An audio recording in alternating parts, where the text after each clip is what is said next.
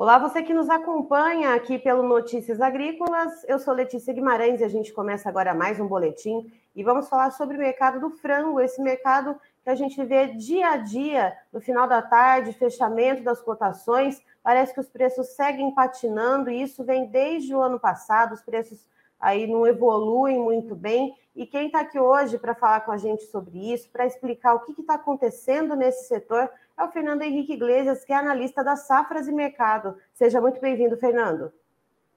Boa tarde, boa tarde a todos. É sempre um prazer participar aqui no Notícias Agrícolas. E sim, vamos falar um pouquinho de, da avicultura e dessa crise que está começando aí no ano de 2023.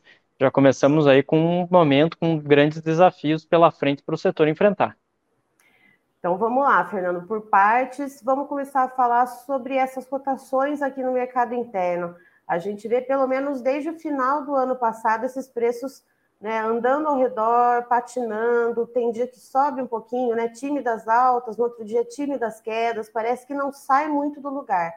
É, o que está mantendo esses preços aí, parece que presos, né, num patamar que não consegue sair muito, não consegue muito evoluir?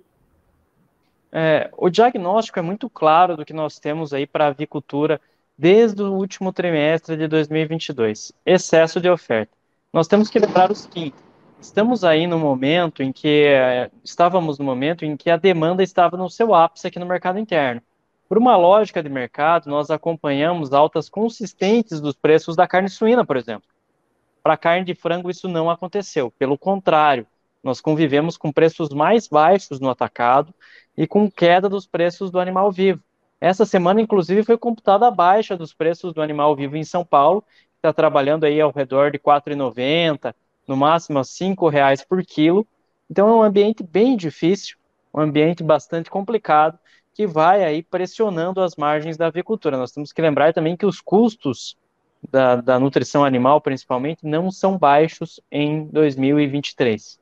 Então, é um cenário realmente bastante delicado nesse momento. E, Fernando, uh, pensando em relação à demanda, né? ontem eu entrevistei uh, um outro analista falando a respeito do mercado dos ovos. Uh, houve um aumento no preço dos ovos, né? Principalmente referência para o estado de São Paulo. e isso, então, melhora um pouco a competitividade da carne de frango. será que esse momento para a carne de frango vai chegar dos olhos do consumidor voltarem novamente à carne de frango? Ou a gente vê aí outros, outras concorrências no horizonte podendo ameaçar a preferência, então, para carne de frango aqui para o público brasileiro? É muito importante nós pontuarmos isso, que o frango e o ovo eles são uma base de consumo muito importante para a população brasileira. São proteínas aí de menor valor agregado, mais acessíveis e muito mais competitivas, principalmente nesse momento. Tá? Então, esse ganho de competitividade da carne de frango é muito importante para oferecer alguma sustentação aos preços. Por enquanto, ao menos no horizonte de curto prazo, eu não vejo uma recuperação expressiva dos preços da carne de frango. Mas vamos dizer assim que essa preferência da população por uma proteína mais acessível vai estancar o ferimento, vai fazer com que os preços da carne de frango parem de cair. Já é alguma coisa. Já é alguma coisa, mas nós temos que lembrar que tem uma dificuldade muito grande de alocação de alguns cortes aqui no mercado brasileiro, em especial os cortes do peito. O peito de frango está com uma dificuldade grande de ser colocado aqui no mercado brasileiro, e isso vai gerando impacto aí na, na decisão da indústria e vai afetando a toda, toda a cadeia. E, Fernando, pensando uh, na alternativa que a gente tem e que né, tivemos recorde do ano passado nas exportações de carne de frango, Uh, esse ano a gente começa também num ritmo aparentemente bom, uh, mas desde o que a gente viu, como você comentou, né, uh, no último trimestre de 2022, é, as exportações não foram o suficiente para conseguir dar vazão a esse excedente de carne de frango aqui do Brasil, justamente para tentar melhorar os preços. Não foi, não bastou o tanto que a gente exportou no final do ano. A estimativa que eu fiz aqui é, que o Brasil precisaria exportar entre 400 a 420 mil toneladas por mês de carne de frango para que o mercado atingisse um equilíbrio. Isso não é possível nesse momento, manter um ritmo tão forte assim de exportação. O Brasil já é líder global das exportações de carne de frango, o desempenho já é muito saudável, é realmente muito positivo. No passado é um ano para ser comemorado em termos de volume, em termos de receita. Tivemos um ano espetacular no mercado internacional para a carne de frango. Para 2023, o Brasil deve manter aí a liderança global das exportações de carne de frango, deve manter essa liderança com alguma folga, alguma tranquilidade, mas de qualquer forma, é muito difícil a gente ver expansões muito agressivas das exportações de carne de frango, justamente por essa dominância que o Brasil já tem em relação a esse mercado. Então, é, por mais que o desempenho seja positivo, ele não é o suficiente para enxugar todo o nosso mercado e permitir que os preços se recuperem de uma maneira mais consistente. Ou seja, agora no começo do ano a gente entende que é um período de demanda realmente mais enfraquecida, e isso não é só privilégio da carne de frango, né, para as outras proteínas carnes também e outros produtos de valor agregado. Temos aí né, material escolar, rematrícula, IPVA, enfim, tantos outros impostos a serem pagos, fora as compras né, de final de ano, de Natal, que acabam endividando muitos brasileiros. Então, a gente sabe que começo de ano já é um período de dinheiro curto para fazer compras. Uh, mas pensando no, até o final do ano passado, Fernando, a questão da demanda interna, uh, o que, que aconteceu que a gente não conseguiu evoluir? Foi a questão da demanda ou foi um alojamento em excesso que acabou provocando essa oferta um pouco mais acima da demanda que já era esperada? Sem dúvida, foi o alojamento de pintos de corte muito acima da perspectiva de demanda, perspectiva de consumo. Isso acabou pressionando as cotações de uma maneira muito contundente.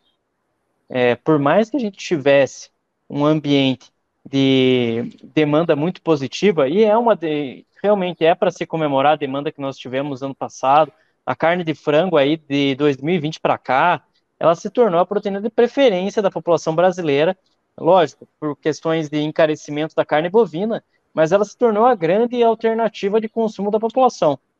Então, realmente tivemos um consumo interno muito fortalecido nos últimos anos, mas não o suficiente para justificar aí uma recuperação das cotações, uma recuperação contundente dos preços da carne de frango.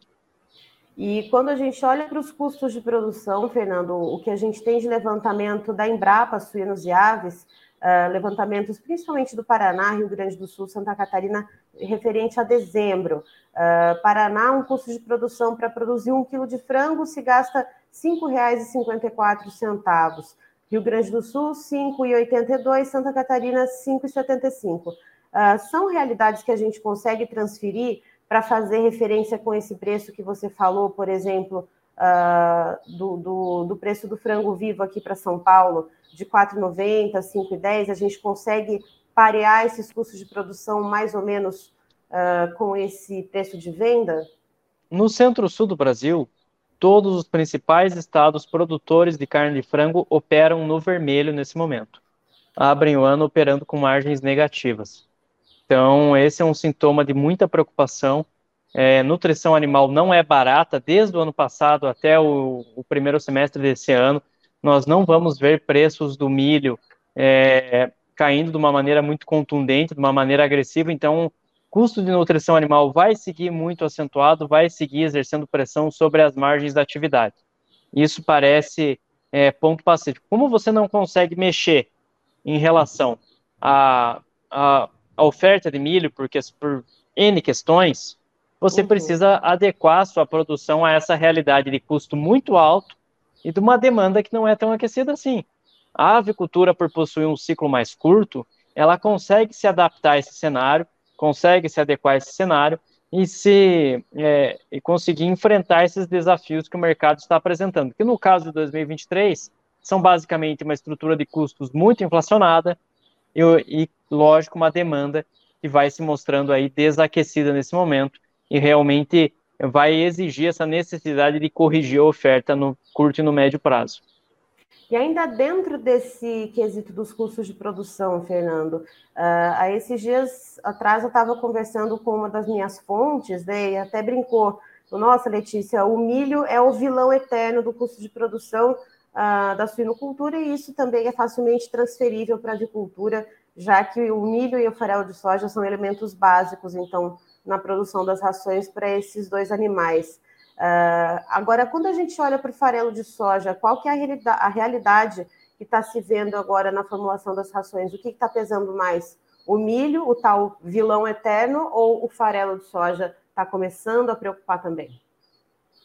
É, na verdade, assim, o milho hoje ele tem um peso maior nessa composição de mercado. O farelo de soja também está num patamar elevado nesse momento, uhum. mas o milho traz um desafio muito grande quando nós falamos de preço. Estamos falando aí de, em referência a São Paulo, preço CIF é 89, 90 reais em Campinas. Estamos falando aí de milho sendo é, milho trazido de outros estados com destino a Rio Grande do Sul e Santa Catarina, chegando aí a 100 reais a saca. Uhum. Então o milho continua muito caro, vai pressionando as margens, vai exercendo pressão sobre as margens. Mas eu diria que é, são questões de mercado, né? Por mais que é, a gente a soja deve se resolver realmente nesse primeiro semestre, uma entrada de uma safra muito boa, muito grande aqui no Brasil, mas de qualquer forma o milho tem, tem que aguardar até a entrada da safrinha no mercado brasileiro para solucionar isso. Então tem um semestre inteiro de abastecimento para ser resolvido aí pela frente. Então é um cenário bem difícil, bastante desafiador mesmo. Ou seja, até lá a avicultora aperte os cintos e precisa fazer a lição de casa, né, Fernando? Tentar dar uma enxugada, então, na produção para ver se modula isso junto à demanda, tanto aqui interna quanto também externa, correto? Exatamente. Esse é o grande X da questão. Se você não consegue é, abrir novos mercados, buscar fontes de demanda que justifiquem a produção atual, e se você não consegue lidar com essa estrutura de custos, não consegue arrumar mais oferta de milho, etc., a alternativa mais viável é realmente o corte de produção, reduzir alojamento para conseguir efetivamente trabalhar de uma maneira mais aderente, de uma maneira mais adequada. Certo. Fernando, muito obrigada pelas informações, pela entrevista. Você, toda a equipe da Safras e Mercado, são sempre muito bem-vindos aqui com a gente no Notícias Agrícolas. Eu que agradeço, é sempre um enorme prazer participar e contem com a minha presença em mais ocasiões. Opa! Tá aí, então, estivemos com o Fernando Henrique Iglesias, que é analista da Safras e Mercado, nos trazendo, então, um overview a respeito do mercado do frango e do porquê que esses preços, principalmente aqui no mercado interno, patinam, patinam dia a dia e não conseguem evoluir. Segundo o Fernando, uh, houve um alojamento maior do que a demanda que se esperava, principalmente para o final do ano e agora para o começo desse ano de 2023. Segundo ele, é por isso então que os preços ficaram um pouco estagnados, ainda que a gente tenha tido no final, até o final do ano passado um recorde de exportação de carne de frango. Esse ano de 2023 é um ano promissor novamente para os embarques para o mercado externo da nossa proteína avícola. Porém, aqui no mercado interno, além dessa questão da demanda um pouco mais fraca no início do ano, tem um outro ponto que o Fernando também deixa muito claro, que é a questão da oferta da carne bovina. A gente está num período do ciclo pecuário com maior oferta de carne bovina.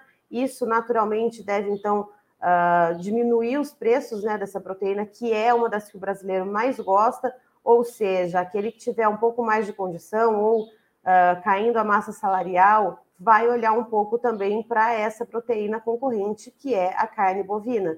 Então, a gente precisa ficar de olho de como, em como esse mercado vai se comportar.